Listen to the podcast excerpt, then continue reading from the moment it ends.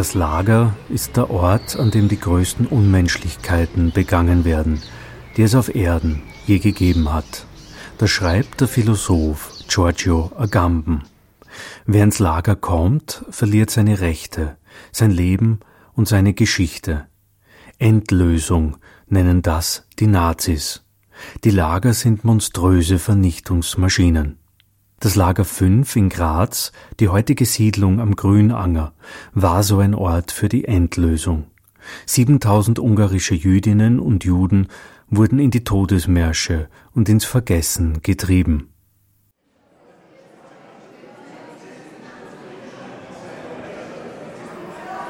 Neunundzwanzigster April 2013 zum ersten Mal wird diesem Massenmord gedacht. Wir betreten die neue Mittelschule Karl Renner. Im Foyer der Schule. Dr. Rainer Possert steht bereits am Podium. Seit 30 Jahren ist Rainer Possert Arzt in der Siedlung am Grünanger. Über seinen Kontakt zu den Patienten kam Rainer Possert hinter die Geschichte des Glasscherbenviertels. Die Erinnerung an die von nationalsozialistischen Verbrechern hier in Liebenau ermordeten jüdischen Zwangsarbeiterinnen ruft zweifellos Gefühle des Schreckens und der Trauer hervor. Dennoch gibt es auch einen kleinen Grund zur Freude, der darin besteht, dass die Stadt Graz nunmehr zum ersten Mal seit 68 Jahren offiziell der Opfer gedenkt. Dies wird von vielen Menschen mit Genugtuung zur Kenntnis genommen und muss auch Anlass dafür sein, sich in Zukunft noch genauer mit den Geschehnissen im Lager 5 in Liebenau zu beschäftigen und dessen Geschichte zu erforschen.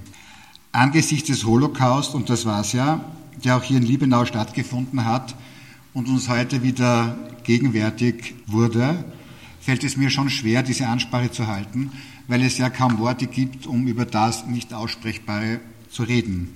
Ich werde jedoch in der gebotenen Kürze versuchen, den Weg zur heutigen Veranstaltung nachzuzeichnen.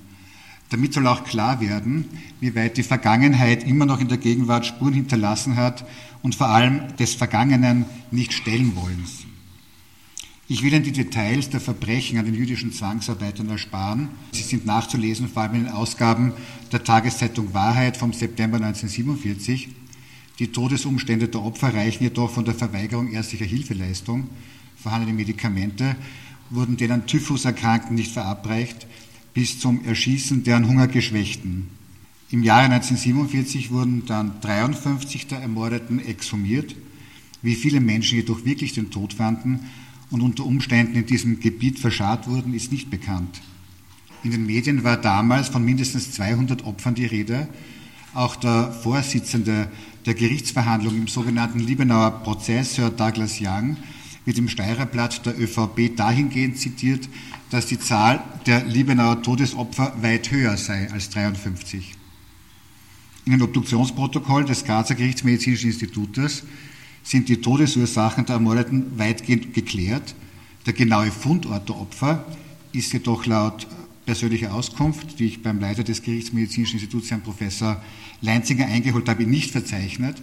Es ist lediglich von einem Lager Liebenau die Rede. In den damaligen Zeitungsberichten schreibt man vom Norden des Lagers, von Bunkern, in denen Erschießungen stattgefunden haben sollen, oder von Bombentrichtern und Schottergruben, in die man die Leichen geworfen habe. An dieser Stelle muss ich auch noch darauf hinweisen, und das mache ich mit Absicht, damit es öffentlich wird, dass noch 1992 beim Umbau des Kindergartens hier im Grünanger sterbliche Überreste gefunden wurden, jedoch keine Meldung an die Mordkommission oder die Staatsanwaltschaft erfolgte und auch im sogenannten Sterbebuch der Grazer Polizei keine Amtshandlungen verzeichnet wurden. Wohin die damals gefundenen Knochen verbracht wurden oder ob die damals stattgefundene Unterbrechung des Umbaus protokolliert wurde, ist nicht bekannt und bedarf dringender Aufklärung. Auch in den Erzählungen der Bewohnerinnen des Grünangers ist von Funden menschlicher Überreste in den Nachkriegsjahren die Rede, denen jedoch meines Wissens nie nachgegangen wurde.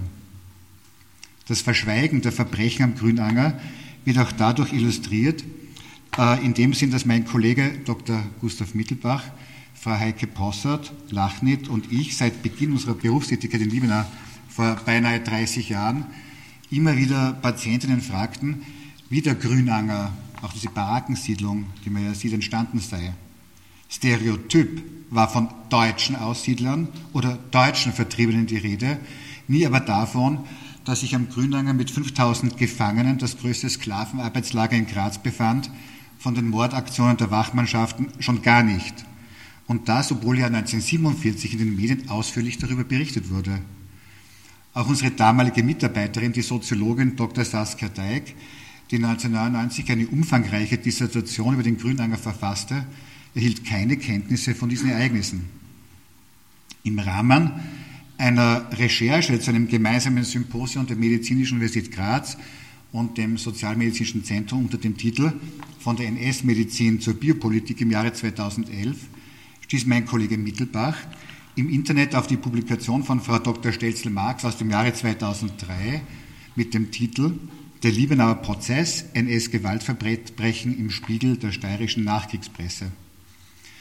Dadurch erfuhren wir zum ersten Mal von den ungeheuerlichen Ereignissen an diesem Ort und mussten auch zur Kenntnis nehmen, dass es in Graz möglich war, die Geschichte des Grünangers über einen Zeitraum von 56 Jahren geheim zu halten, damit aber auch die Schmach und die Schande, welche die nationalsozialistischen Verbrecher auch hier im Grünanger über die Stadt gebracht haben.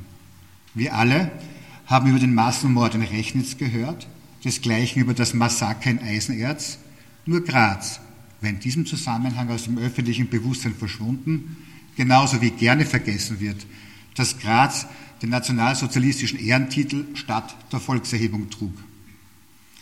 Da es uns nicht gelang, Grazer Historiker für die weitere Erforschung zu motivieren, traten wir selbst an verschiedenen Einrichtungen heran, vergeblich. Nicht einmal an die nunmehr veröffentlichten Luftbilder des Lagers kamen wir, man sage und schreibe, das Jahr 2011 heran. Erst im Anschluss eine Bürgerversammlung im September 2011 und der darauf folgenden medialen Berichterstattung stellte Gemeinderat Magister Andreas Fabisch von der KPÖ am 12.12.2011 den Antrag an die Stadt Graz, auf dem erwähnten Gelände eine Gedenktafel für die Insassen und Ermordeten des Lagers 5 zu errichten. Außerdem sollten Historikerinnen nachforschen, wo und wie viele Menschen noch in den Murauen verscharrt wurden. Der Gemeinderat in seinem Antragstext Ihnen allen soll eine würdige letzte Ruhestätte ermöglicht werden.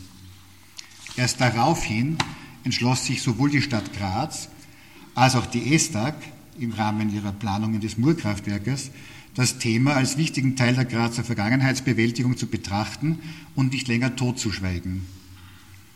Seit also im Jänner 2013 Luftaufnahmen der britischen Luftwaffe zugänglich gemacht wurden, 2013, hat sich das Rätsel der Gründungsgeschichte und der Siedlungsstruktur des Grünangers gelöst.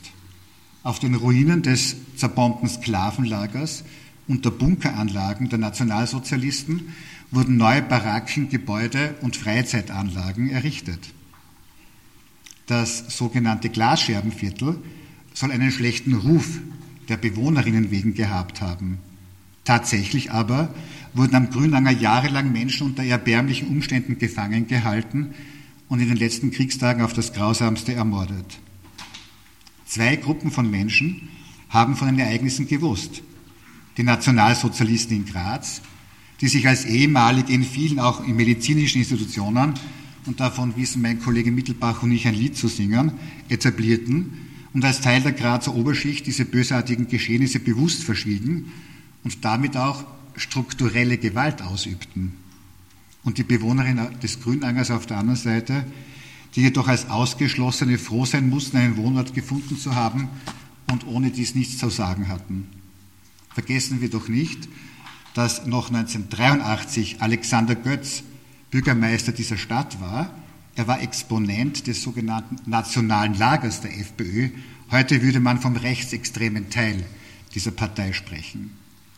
Noch 1997 sollte per Bescheid des zuständigen FPÖ-Wohnungsstadtrates Ferdinand Spielberger die Holzhütten am Grünanger, die Sie ja nachher sehen werden, abgerissen werden. Das Glasscherbenviertel sollte weg. Genauso wie der Standplatz für fahrendes Volk und Roma im Süden von Liebenau, mit einer Kompostanlage der Stadt Graz versehen wurde, sodass das Gebiet durch Pilzsporen kontaminiert war. Und das war wirklich so, weil wir einen Patienten haben dort von uns gewohnt. Äh, der damals beabsichtigte Abriss des Grünangers konnte damals durch Initiative der Bewohnerinnen zusammen mit unserem Zentrum und auch mit vor allem mit dem vier Liebenauer Pfaden äh, verhindert werden. In diesem Kontext war es natürlich absolut unerwünscht, dass die Erzählungen der Bewohnerinnen des Grünanger den Weg, den Weg nach außen fanden. Sie spielten als Kinder in den Bunkern am Grünanger, sie fanden Waffen und SS-Relikte, auch von Mordopfern, die in diesem Gebiet vergraben wurden, war die Rede. Sie hätten als Kinder Knochen gefunden, erzählen sie noch heute. Als ich vor wenigen Tagen mit einem Bewohner des Grünangers über die Geschichte seines Wohngebietes sprach, hörte ich folgenden Satz. Wir wissen das schon lange, Herr Doktor, man glaubt immer, wir interessierten uns für wenig, aber das stimmt nicht. Was glauben Sie, warum es hier keine Keller gibt? Der Ausspruch, warum es hier keine Keller gibt, beschreibt nicht unbedingt die Wirklichkeit, sondern das, was im kollektiven Wissen der Grünanger Bewohnerin vorhanden ist.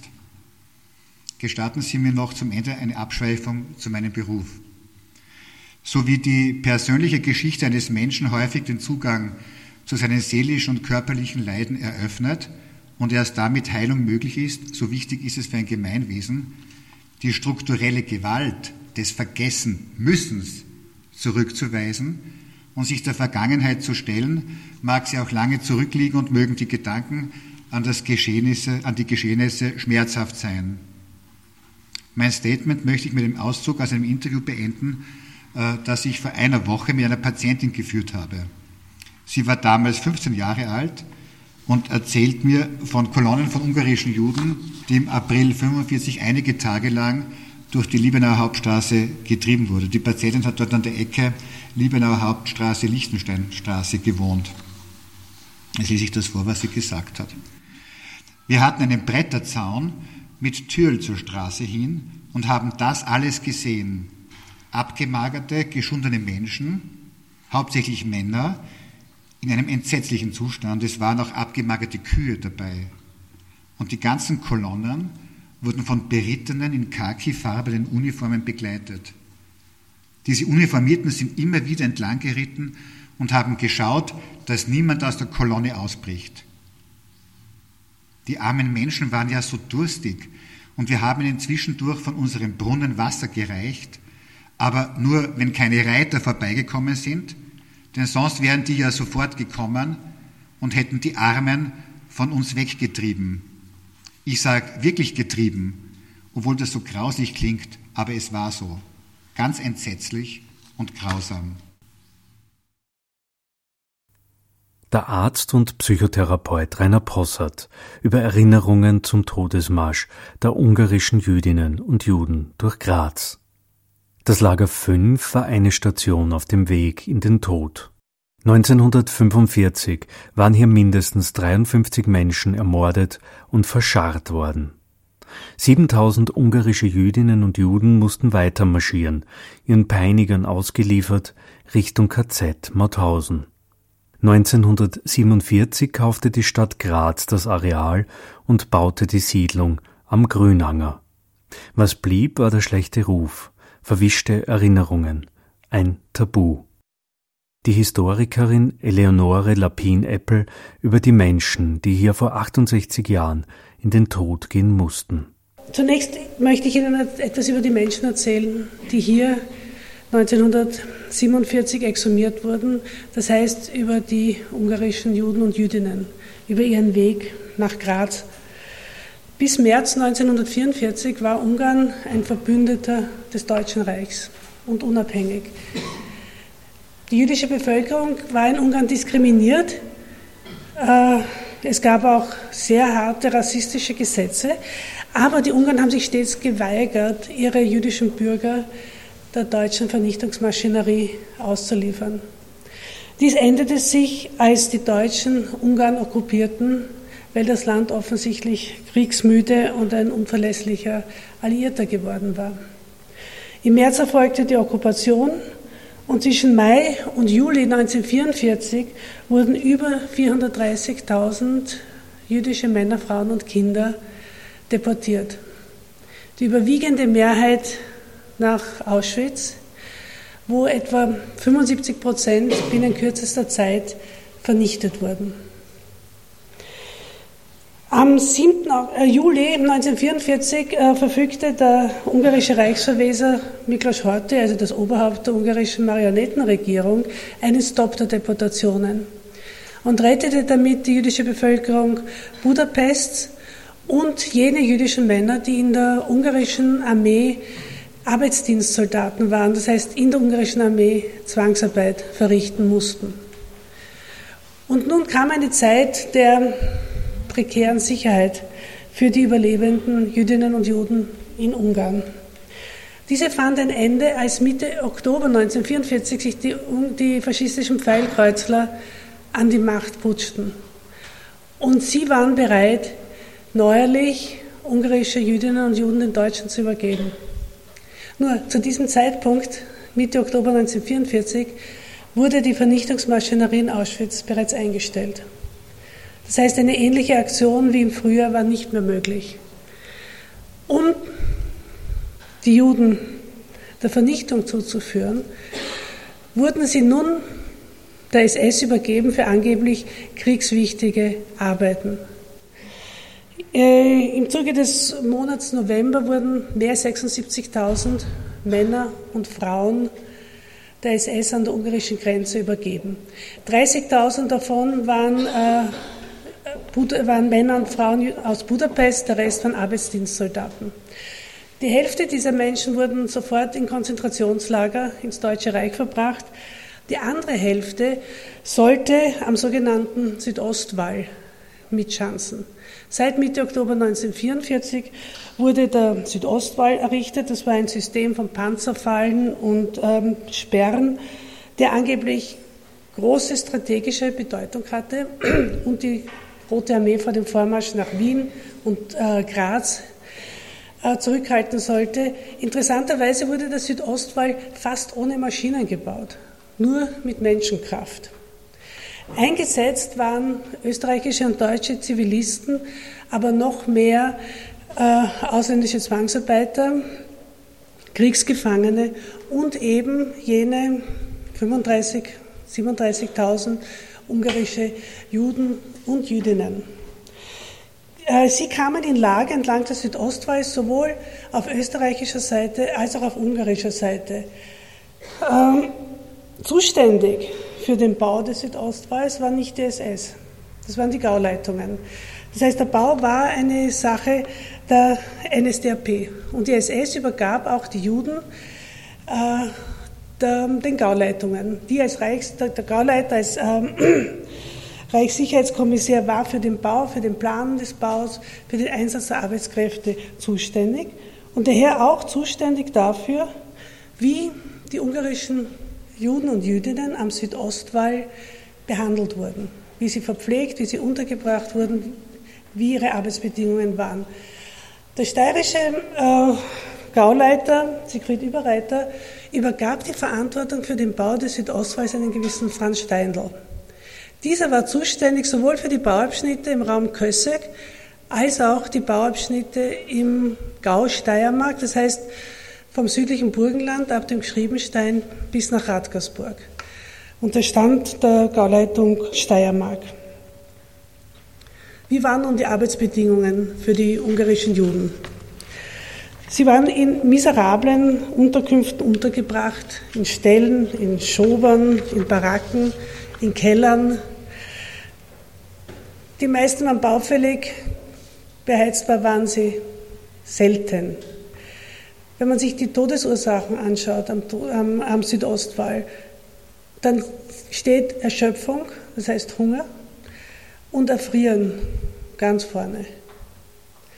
Viele dieser Menschen kamen bereits geschwächt an den Südostwall, denn die Budapester Jüdinnen und Juden mussten zu Fuß von Budapest zur Grenze gehen. Das waren die ersten wirklich grausamen Todesmärsche, die diese Jüdinnen und Juden überleben mussten.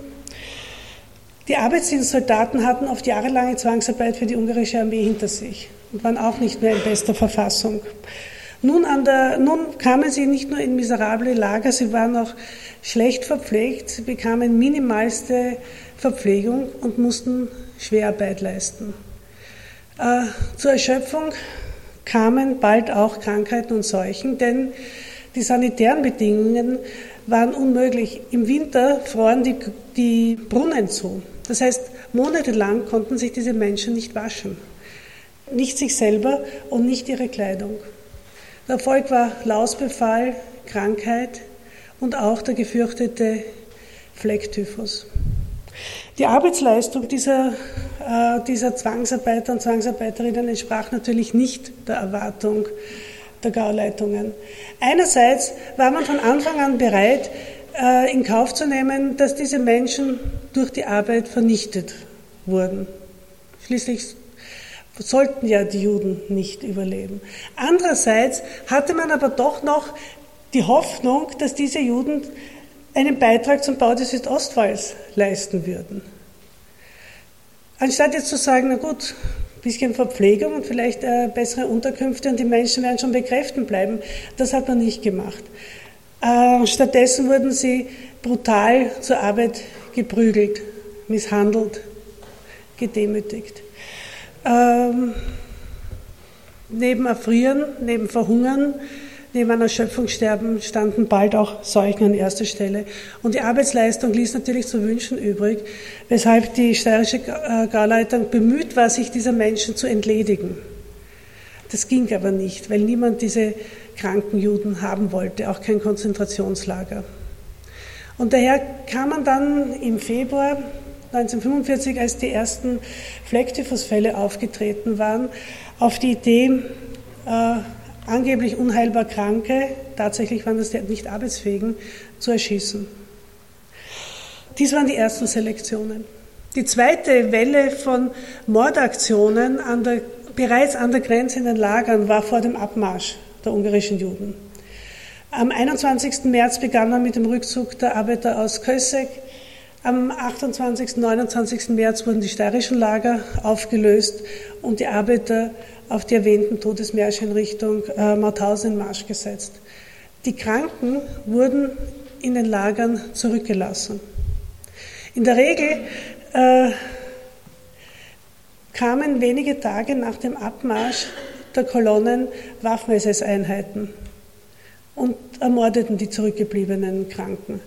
Das heißt, die Waffen-SS suchte das Frontgebiet systematisch nach Juden ab und ermordete die letzten zurückgebliebenen Kranken. Die Bewachung der Todesmärsche selber war nach wie vor Sache der Gauleitungen und das heißt, es waren dann auch die sogenannten Parteiformationen zuständig. Bewacht wurden die Juden in erster Linie vom Volkssturm. Dazu kamen aber auch äh, SA, Gendarmerie, und zum Teil entlang der Grenze Hitlerjugend. Aber die überwiegende Mehrheit der, der, der Wachmannschaften waren Angehörige des Volkssturms, wobei zu erwähnen sind, dass das die Männer waren, die nicht mehr wirklich wehrdienstfähig waren. Denn die wehrdienstfähigen Männer hat man natürlich an die Grenze geschickt. Das waren kriegsversehrte, invalide, alte Männer. Und diese Männer mussten nun die ungarischen Juden durch die Steiermark treiben. Sie hatten dabei den Befehl, dass kein Häftling lebend in die Hände des Feindes fallen durfte. Gleichzeitig äh, gab es also den Befehl, dass man äh, nicht Marschfähige oder Flüchtlinge erschießen sollte. Das hat natürlich einen ziemlichen Ermessensspielraum eröffnet für die einzelnen Bewachungsmannschaften. Was bedeutet das, dass jemand nicht marschfähig ist? Soll man ihn zehn Minuten ausruhen lassen oder gleich erschießen? Ja? Was bedeutet Flucht?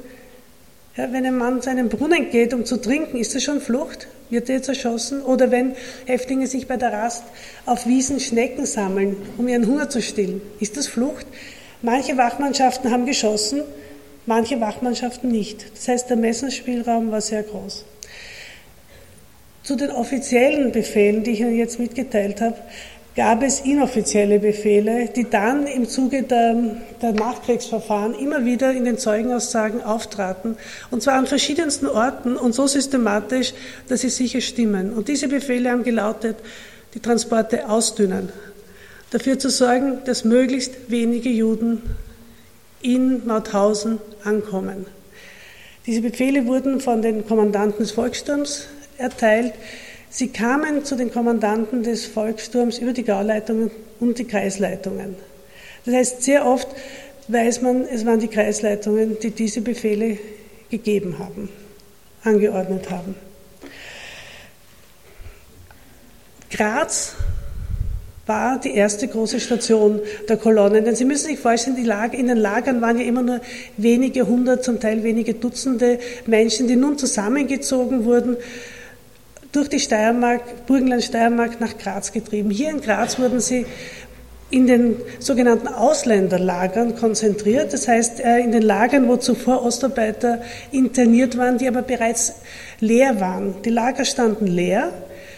Nun machten die Kolonnen aus den Lagern hier Halt. Und zwar waren das die Lager Andretz, die Lager, das Lager Wesselsdorf und das Lager Graz-Liebenau, wobei Graz-Liebenau das größte Lager war.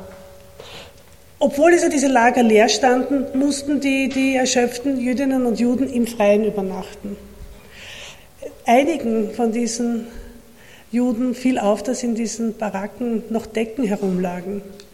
Und als sie diese Decken herausholten, wurden sie auf Befehl von Nikolaus Pichler, dem Verantwortlichen für die Ausländerlager, äh, erschossen, wegen Plündern. Plündern. Also Sie sehen, das sind absolute Schikanen. Nicht nur, dass Sie im Freien schlafen müssen, Sie dürfen sich auch nicht zudecken. Überhaupt herrschte im Lager Graz-Liebenau ein absolutes Terrorregime äh, von Misshandlung, von Schikanen, aber auch äh, von Unterernährung. Einerseits war Graz der erste Ort, wo die Menschen wieder eine Mahlzeit bekommen haben. Sie konnten in ihren Lagern an der Grenze Brot fassen und dann wurden sie erst wieder in Graz verpflegt. Die Verpflegung in Graz war eine dünne Wassersuppe. Ähm, viele Menschen waren krank und erschöpft. In den Lagern gab es noch Medikamente. Diese Medikamente durften nicht an die Juden ausgefolgt werden. Den Befehl gab direkt Nikolaus Pichler, allerdings war das ein Standardbefehl für ungarische Juden. Der hat schon an der Grenze gegolten. Der Standardbefehl war keine Medikamente für Juden, keine medizinische Betreuung für Juden. Und nun hier in, in Graz äh, erfolgte, bevor man die großen Transporte, die danach nach Norden in Richtung äh, Bruck an der Mur, Brewichel gehen sollten, zum Teil auch über den Pyrenpass von Graz-Liebenau. Bevor man diese Kolonnen wieder zusammenstellte, wurde noch einmal selektiert. Und jene Menschen, die man für nicht marschfähig hielt, wieder, genau wie an der Grenze, zurückbehalten und sie sollten sie später ermordet werden. Und die Frage ist, wer ermordet sie? Offenbar war keine Waffen-SS zur Hand.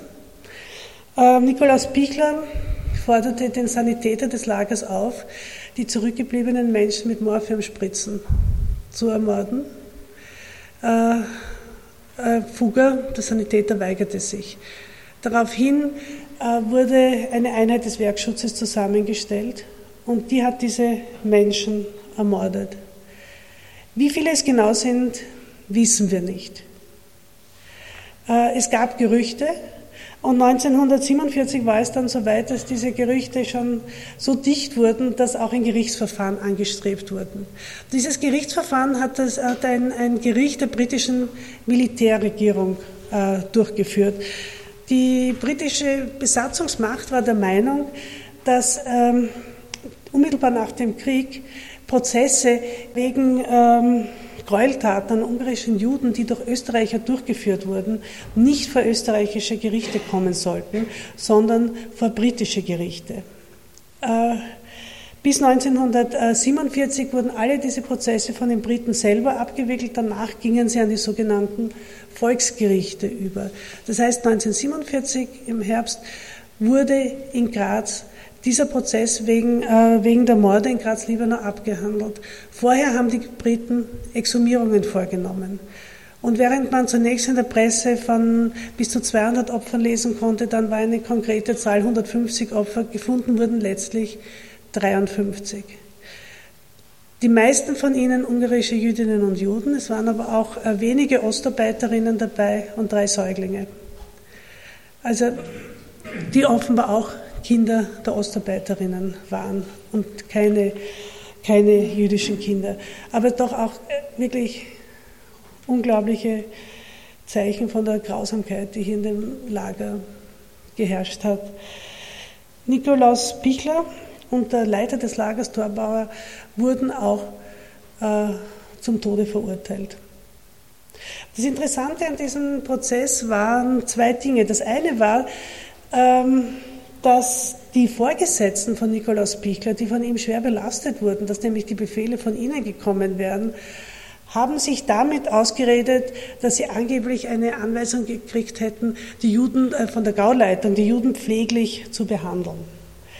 Dieser regte im Saal Heiterkeit. Und das ist sehr interessant, wenn man das liest, weil das zeigt, dass, dass, dass der Prozess, der sehr viel Aufmerksamkeit auf sich zog, wie man der Zeitung entnehmen kann, ähm, ein, ein, sagen wir mal, antifaschistisches Publikum hatte. Ja, man glaubte nicht, dass die, die Gauleitung die Juden pfleglich behandelt. Ja, und man hat das den, den Zeugen sehr klar gemacht. Ja, wir glauben euch diese Nazi-Geschichten nicht. 1947 war in Österreich noch der antifaschistische Konsens sehr stark und da sind dann diese Prozesse so abgelaufen, wie wir es der Zeitung entnehmen können. Wenn wir uns an die Skandalprozesse der 60er Jahre dann erinnern, wo die jüdischen Zeugen ausgelacht wurden, ja, dann muss man doch sagen, dass 1947 noch eine ganz andere Stimmung hier in Graz geherrscht hat. Und das Medieninteresse enorm war. Und das ist die zweite Sache. Warum wurde das dann alles wieder vergessen? 1947 mit großen Medien und öffentlichem Interesse und einer ganz klar antinazistischen Haltung ist dann wenige Jahre später weg. Und jetzt beginnt man erst ganz langsam wieder das aufzuarbeiten. Und interessanterweise am besten, man beginnt einmal die alten Zeitungen durchzublättern. Ja, und es ist ganz gleichgültig, welcher politischen Partei diese Zeitungen angehören. Ja, die Berichte stimmen überein, aber auch die Tendenz stimmt überein. Und das zeigt doch, dass in Österreich dann Ende der 40er Jahre eine sehr große Chance der Aufarbeitung unserer Vergangenheit vertan wurde. Vertan wurde die Chance auch deshalb, weil zum Beispiel die Verantwortlichen, die Vorgesetzten von Nikolaus Pichler, nie zur Verantwortung gezogen wurden. Ja, hier gab es die eindeutigen Aussagen äh, im Gerichtsverfahren. Kein Staatsanwalt fühlte sich bemüßigt, äh, jemanden anzuklagen. Äh, wenn ich mir überlege, dass es österreichischen Gerichten nicht gelungen ist, einen einzigen Kreisleiter zu verurteilen. Die Briten haben eine ganze Reihe von Kreisleitern verurteilt. Den österreichischen Gerichten ist es nicht gelungen. Und das ist doch etwas, äh, was uns zu denken geben sollte. Aber doch, ich glaube, dass wir heute schon so weit sind, dass wir über diese Dinge nachdenken. Und heute denken wir vielleicht weniger über die Täter als über die Opfer nach bei unserem Gedenken. Aber ich denke, man muss doch auch überlegen, wer die Schuldigen waren. Ich danke Ihnen. Erinnerung an den Massenmord an den ungarischen Jüdinnen und Juden. Eleonore Lapin-Eppel von der Österreichischen Akademie der Wissenschaften. Wir werden ein Gedicht vortragen von einer Jüdin, Selma Meerborn-Eisinger. Sie starb am 16. Dezember 1942 im deutschen Arbeitslager. Sie war 18 Jahre alt, wurde irgendwo verscharrt. Janan Aktan und Jelena Planova von der vierten A-Klasse.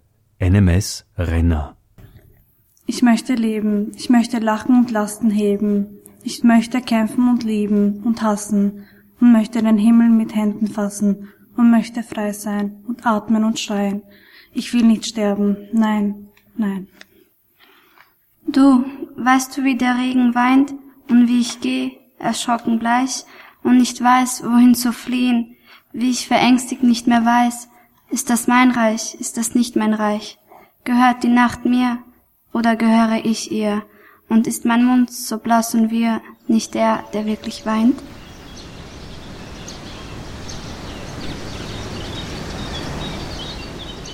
Wir stehen am Puchsteg. Hier sollen Ermordete vergraben worden sein. Der Puchsteg führt über die Mur. Er verbindet die alten Puchwerke mit dem ehemaligen Lager 5, heute die Siedlung am Grünanger in Graz. Während des Zweiten Weltkrieges schufteten hier Zwangsarbeiterinnen und Zwangsarbeiter für die Rüstungsindustrie. Nichts erinnert daran, keine Gedenktafel, kein Mahnmal. Nur aus der Luft sind die Grundrisse des ehemaligen Lagers zu erkennen. Die Stadt Graz hatte das Lager überbaut. Das war 1947. Wo einst die Baracken der Häftlinge standen, wurden billige Wohnungen gebaut. Das Dritte Reich hatte sich der Menschenopfer entledigt, die Stadt Graz hat deren Erinnerung verdrängt. Dazu Joachim Heinzel und Heinz Anderwald. Ich möchte in Erinnerung rufen, dass durch den Holocaust heute nachgewiesenermaßen und auch nicht mehr bezweifelt sechs Millionen Menschen ermordet wurden. Wenn man das umlegt auf die Weltbevölkerung der Juden, war das ein Drittel der Judenheit weltweit. Es war zwei Drittel der europäischen Juden und diese Zahl konnte auch bis heute nicht aufgeholt werden. Man geht heute davon aus, dass circa 14 bis 15 Millionen weltweit leben, wobei der Schwerpunkt Europa für das Judentum Geschichte geworden ist. Heute leben mehr Juden, die größte Zahl in Israel, so 5,9 Millionen, und an zweiter Stelle in den Vereinigten Staaten mit 5,5 Millionen. Nun einmal auch den Zusammenhang mit den ungarischen Juden. Äh, von den 6 Millionen waren es 600.000 ungarische Juden, die ermordet wurden. Und das ist im Verhältnis zur Gesamtzahl der jüdischen Bevölkerung, die war 1939 800.000, doch eine, eine sehr, sehr ho hohe Zahl. Wobei es galt genauso das Nürnberger Reichsgesetz als ungarische Staatsgesetz und andere diskriminierende Gesetze, auch mit Judenstern aber nicht auf Transporte in Konzentrationslager geschickt wurden. Das gab es erst im Jahr 44 nach der Besetzung Ungarns durch deutsche, äh, durch deutsche Truppen. Ich war vor 14 Tagen mit Studenten der Universität Graz und Wien äh, bei einer Exkursion äh, in Budapest unter dem Titel Das jüdische Budapest. Und da habe ich ein Dokument gesehen, im äh, jüdischen äh, äh, Museum, das erschütternd ist. So ein grausames Dokument habe ich noch nie gelesen. Es war von einer deutschen Stelle, es war nur ein Durchschlag an eine übergeordnete Stelle mit dem Datum 11. Juli 1944. Und in diesem Dokument stand drinnen, dass die Juden bereits gesäubert wurden. Ungarn war in Zonen eingeteilt, wobei äh, vorerst einmal Budapest draußen geblieben ist und das eigentlich nur deshalb, äh, weil äh, die russischen Truppen schon nahe bei Ungarn waren und innerhalb von 56 Tagen wurden 437.402 Juden auf Transporte in die Konzentrationslager, vor allem nach Auschwitz, äh, geschickt. Im Juli wurde bekanntlich der Transport durch den Reichsverweser Horthy gestoppt, weil er sich bemühte um einen Sonderfrieden mit, äh, mit der UdSSR. Aber im Herbst, als die ungarischen äh, Nazis die Pfeilkreuzler die Macht übernahmen, wurden wieder die Transporte fort, äh, fortgesetzt. Meine sehr geehrten Damen und Herren, ich finde es großartig, dass so viele Menschen hier diese Erinnerung teilen. Es ist heute schon öfters die Rede gewesen von Verantwortung Und da möchte ich auf den bedeutenden jüdischen Philosophen Emmanuel Levinas ver verweisen, der genau das Verhältnis zwischen Verantwortung und Schuld analysiert hat und äh, darauf hinweist, dass die Verantwortung ein viel größerer Bereich ist als die Schuld. Er sagt also einmal treffend in seinem Werk, der Mensch trägt Verantwortung gerade dort, wo ihn keine Schuld trifft. Das trifft auf uns, auf uns zu. Es war keiner bei diesen Gräueltaten äh, beteiligt. Aber durch, und das, das ist das Großartige, durch ihr Erscheinen wird Verantwortung gegenüber der Geschichte und vor allem auch den Opfern manifestiert. Opfer waren natürlich in erster Linie die Juden, aber es sind die anderen auch nicht zu vergessen. Man muss an die vielen Roma und Sintis denken, die an zweiter Stelle die Hauptopfer des, äh, des Holocaust waren. Und äh, ich wünsche mir, dass hier diese Erinnerung bleibt. Meine sehr geehrten Damen und Herren, wir haben eine Vielzahl von Kriegerdenkmälern, aber mit Kriegerdenkmälern wird nicht der Opfer des Holocaust gedacht. Wollte man böse sein, müsste man sagen, naja, als würden die ja nicht aufgrund der, äh, aufgrund der Nürnberger Rassegesetze als, als bedenkenswert gelten. Das, das will ich nicht so sagen. Aber äh, es ist einfach notwendig, eine Kultur der Erinnerung auch für diese Millionen Opfer aufzubauen und hier auch Symbole der Erinnerung zu setzen, sei es in Form eines Denkmals, sei es eine, eine, eine Stele oder ein, ein Kunstwerk.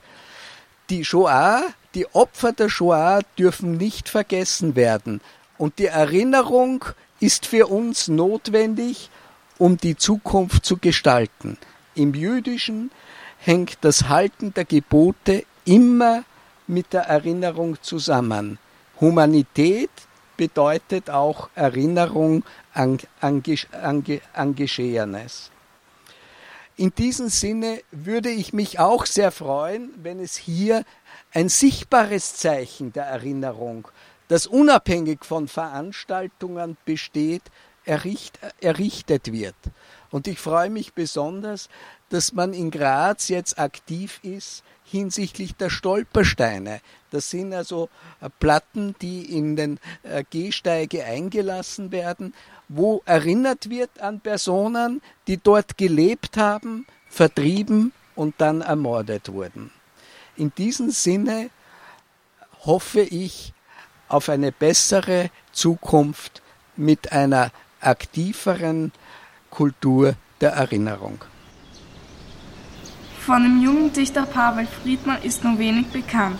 Es ist anzunehmen, dass er 17 Jahre alt war, als er das Gedicht Der Schmetterling am 4. Juni 1942 im Ghetto Theresienstadt schrieb. Sein Werk wurde nach dem Zweiten Weltkrieg zusammen mit Kinderzeichnungen in einem geheimen Versteck gefunden. Friedmann wurde nach Auschwitz deportiert, wo er am 29. September 1944 umkam. Gül Devici und Michel Iwitsch von der dritten A-Klasse NMS Renner. Der Schmetterling von Pavel Friedmann. Der letzte, der allerletzte, so kräftig, hell, gelb schimmernd, als würden sich die Tränen der Sonne auf einem weißen Stein niederlassen. So ein tiefes, tiefes Gelb erhebt sich ganz leicht nach oben. Er verschwand, weil, so glaub ich, weil er der Welt einen Abschiedskuss geben wollte. Seit sieben Wochen habe ich hier gelebt, eingepfercht im Ghetto. Aber ich habe hier meine Freunde gefunden. Der Löwenzahn verlangt nach mir und die weißen Kerzen der Kastanien im Hof, aber ich habe niemals einen zweiten Schmetterling gesehen. Dieser Schmetterling war der letzte seiner Art. Schmetterlinge leben nicht hier im Ghetto. Damit man lernen kann, braucht man zuerst einmal etwas, ein Wissen, das man abrufen kann. Joachim Heinzel. Ich habe mir angeschaut auch nochmal die Presseberichte auch hier zu diesen Aktivitäten in den letzten Jahren und dann heißt ja, etwas Vergessenes wurde wieder aufgedeckt, zufällig ist man darauf gekommen, etc. etc. Hier geht es nicht um Vergessen, hier geht es um Verdrängen. Hier geht es, dass etwas, das überall geschrieben steht, in jeder Zeitung, wie wir heute schon gehört haben, dass das in Vergessenheit gedrängt wurde. Man wollte nicht vergessen. Selbstverständlich wollte man nicht vergessen, wenn man selbst ein Teil des Geschehens ist. Wir mussten alle über Jahrzehnte warten, zum Teil so lange, bis auch, sage ich mal, simpel gesagt, die Gefahr nicht mehr vorhanden war, dass jene zur Rechenschaft gezogen werden können, die damals als Täter und Täterinnen aktiv gewesen sind. Ich kann mich erinnern, ich habe 1988 ein Projekt zu Arisierungen gemacht, damals noch äh, als Student, und es waren die Archive geschlossen und äh, der damalige Leiter des Stadtarchivs hat gemeint, ja, 88, das gehört ja, also das ist ja 50 Jahre Archivsperre, aber 38, das gehört jetzt bis zu 45 zum Weltkrieg, also vor 95 macht man da überhaupt nichts auf. Ja, also das heißt, es war auch ganz klar damals noch von offizieller Seite kein großes Interesse daran, dass das, was es alles an Belegen gibt, dass das öffentlich wird. Zum Glück gab es dann eine Generation, ich sagte auch äh, Kollegen, Kolleginnen wie Heidemarie Uhl, Heimer Halbreiner und dann auch die AG Jugend gegen Gewalt und Rassismus, die dann in den 90er Jahren angefangen haben, wirklich diese verdrängten Aspekte der Geschichte auch in der Steiermark, in Graz wieder ans Licht zu bringen. Und man muss auch hier das an diesem äh, Bedenktag auch positiv vermerken. Wir haben es geschafft, inzwischen wirklich eine Gedenkkultur aufzubauen. Wenn ich jetzt da auch hier als, also als Mauthausen-Komitee-Vertreter bin ich auch zuständig für die Betreuung der Gedenkprojekte an den verschiedenen Außenlagern. Und ich war zum Beispiel vorgestern jetzt bei einer Gedenkfeier in Beckau, äh, die seit äh, nach einigen Jahren jetzt wieder stattgefunden hat. Auch dort zum Beispiel waren äh, über 50 Jugendliche eingebunden, Firmlinge und Konfirmanden, das heißt die evangelische Kirche und die katholische Kirche haben das zusammen organisiert. Nächste Woche werde ich in Gleisdorf sein. Auch dort wiederum sind Schulen beteiligt äh, an dem äh, der dortigen Projekt- und Gedenktag äh, zum Mahnmal an den Todesmarsch ungarischer Juden. Und wenn wir uns das, äh, daher auch diese Kette anschauen, wir haben ein Projekt gehabt in Brettstein, eine Gedenkstätte, die errichtet worden ist 2003. Wir haben 2004 eine Gedenkstätte, die eröffnet worden ist am Brebikel, die erinnert an den Todesmarsch ungarischer Juden. Wir haben 2006 ein Projekt gehabt, das eröffnet wurde, äh, dann im Gleisdorf. Wir haben äh, 2008 Eröffnung gehabt, mit, also 2009 mit dem Wächterhaus in Afflenz, auch ein ehemaliges Außenlager, wo es ein Kunstprojekt gibt. Äh, das heißt, Positiv gesehen müssen wir sagen, zum Glück ist jetzt auch eine Generation an Forscher und Forscherinnen, aber auch äh, an Nachgeborenen da, die eben wirklich diese Fragen stellen, die wissen wollen, was ist hier geschehen. Und jetzt geht es darum, eben auch diese Gedenkkultur, dieses Lernen aus der Geschichte, ob wir das schaffen. Äh, in dem Zusammenhang glaube ich, was, wir, was man braucht, um lernen zu können, ist äh, und um eine Kultur zu haben, ist neben dem Wissen auch eine Ritualisierung. Das klingt jetzt vielleicht ein bisschen komisch, aber es braucht sowas wie Orte des Gedenkens. Und es braucht auch Zeitpunkte des Gedenkens. Insofern würde ich mich freuen, wenn es eben jetzt neben den bereits bestehenden äh, Gedenktagen nicht nur ein Rotieren äh, gibt an einem Tag, sondern warum nicht noch einen zusätzlichen Tag? Ja, warum muss man sozusagen, also das Jahr hat 365 Tage, da wird es auch möglich sein, dass man vielleicht noch einen dritten Tag findet, wo man zum Beispiel die, äh, hier der Verbrechen an diesem Ort gedenkt. Aber es gibt auch noch viel zu tun. Wir haben heute von äh, mehreren Opfergruppen gehört. Es gibt noch viele Opfergruppen, die kaum noch erforscht sind. Also ich habe zum Beispiel einiges geforscht äh, zu der Verfolgung von Homosexuellen in der Steiermark. Wir haben auch einige Grazer und Steirer, die in KZs aufgrund ihrer sexuellen Orientierung ermordet worden sind. Wir haben von Zwangsarbeitslagern gehört. Wir haben noch kein Wissen oder kaum ein Wissen von all jenen Steirern und Steirerinnen, die als Asoziale, sogenannte Asoziale, ein Wort, das leider in den letzten Jahren auch von Grazer Politikern wieder in, das, in den Mund genommen worden ist, zu häufig. Wir haben diese Gruppe, ja, die auch als eine Gruppe mit einem, mit einem äh, Abzeichen in den KZs gewesen ist. Hier gibt es auch Lager und gab es Lager in der Steiermark, wo wir noch gar nichts erforscht oder fast gar nichts erforscht haben und wo es noch kein Gedenken dazu gibt. Das heißt, insofern freue ich mich, dass wir eine Gedenkkultur haben, die am äh, Aufbau begriffen ist. Ich freue mich, dass wirklich auch heute so viele Leute da sind. Ich hoffe, dass wir das ritualisieren können, dass es nicht ein einmaliges Ereignis bleibt, sondern dass es in den nächsten Jahren wiederum Veranstaltungen gibt an diesem Ort und dass es dann auch an diesen Orten ein Gedenkzeichen gibt, dass man den Rest des Jahres auch sichtbar diesen Ort äh, im eigenen Gedächtnis vermerken kann. Joachim Heinzel vom Mauthausen-Komitee und Heinz Anderwald von der israelitischen Kultusgemeinde. Ein Gedicht von Inge Auerbacher. Ich bin ein Stern. Aldina Hamidovic und Cinebe Aydari von der vierten B-Klasse NMS Renner. Sterne am Himmel, ein Stern auf der Brust. Mama, ich weiß, ich hab's längst gewusst. Kein Zeichen der Schande ist er, mein Stern, ich trage ihn mit Stolz, ich trage ihn gern. Ein Stern als Lohn, der höchste Preis, so war's immer, ja Papa, ich weiß. Es ist mir egal, was die anderen sagen, ich will ihn für mich und trotz allem tragen. Ich bin ein Stern. Wenn sie über mich lachen, wenn sie mich schelten, für mich soll der Stern etwas anderes gelten. Sie starren mich an, sie zeigen auf mich, sie sind ohne Stern, der Stern bin ich. Sie sind von Gott, die Sterne der Nacht, auch mich, auch mich hat er gemacht. Weine nicht, Mama, hör mein Versprechen, niemand wird meine Seele zerbrechen. Ich bin ein Stern. Inge Auerbacher wurde 1942 gemeinsam mit ihrer Familie ins Konzentrationslager Theresienstadt gebracht. Nach ihrer Befreiung 1945 emigrierte sie mit ihren Eltern nach New York. Dort lebt sie heute noch. Insgesamt verlor sie 14 Familienmitglieder im Holocaust. Das Schweigen der Täter ist weiterhin zu befragen.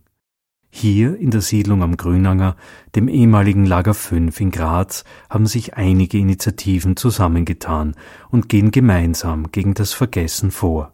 Das sind die Bewohnerinnen und Bewohner des Viertels selbst, die ein Interesse haben zu erfahren, auf welchem Boden sie leben. Und dann sind da die Lehrer und Schüler der neuen Mittelschule Karl Renner, die Mitarbeiterinnen des Sozialmedizinischen Zentrums Liebenau, die arge Jugend gegen Gewalt und Rassismus und jene Historiker und Interessierten, die Vergangenheit aus den Kellern des Vergessens holen. Grabe, wo du stehst, ist das Motto jeder Geschichtswerkstatt. Hier ist die Politik gefordert, diese Initiativen zu fördern, damit Geschichte gesellschaftlich wirkt, über die Orte der Erinnerung hinaus. Thank you.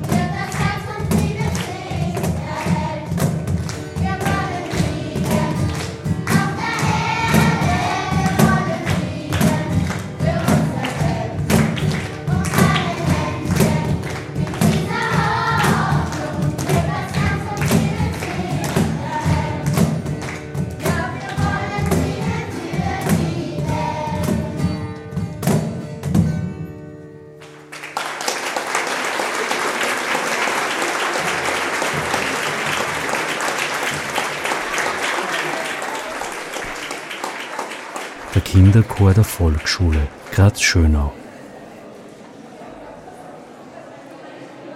Sie hörten die Gedenkveranstaltung in Erinnerung an den Massenmord an den ungarischen Juden in Graz-Liebenau. Aufgezeichnet in der neuen Mittelschule Dr. Renner im Sozialmedizinischen Zentrum Graz-Liebenau und am Ort des Geschehens im ehemaligen Lager 5 der heutigen Siedlung am Grünanger in Graz.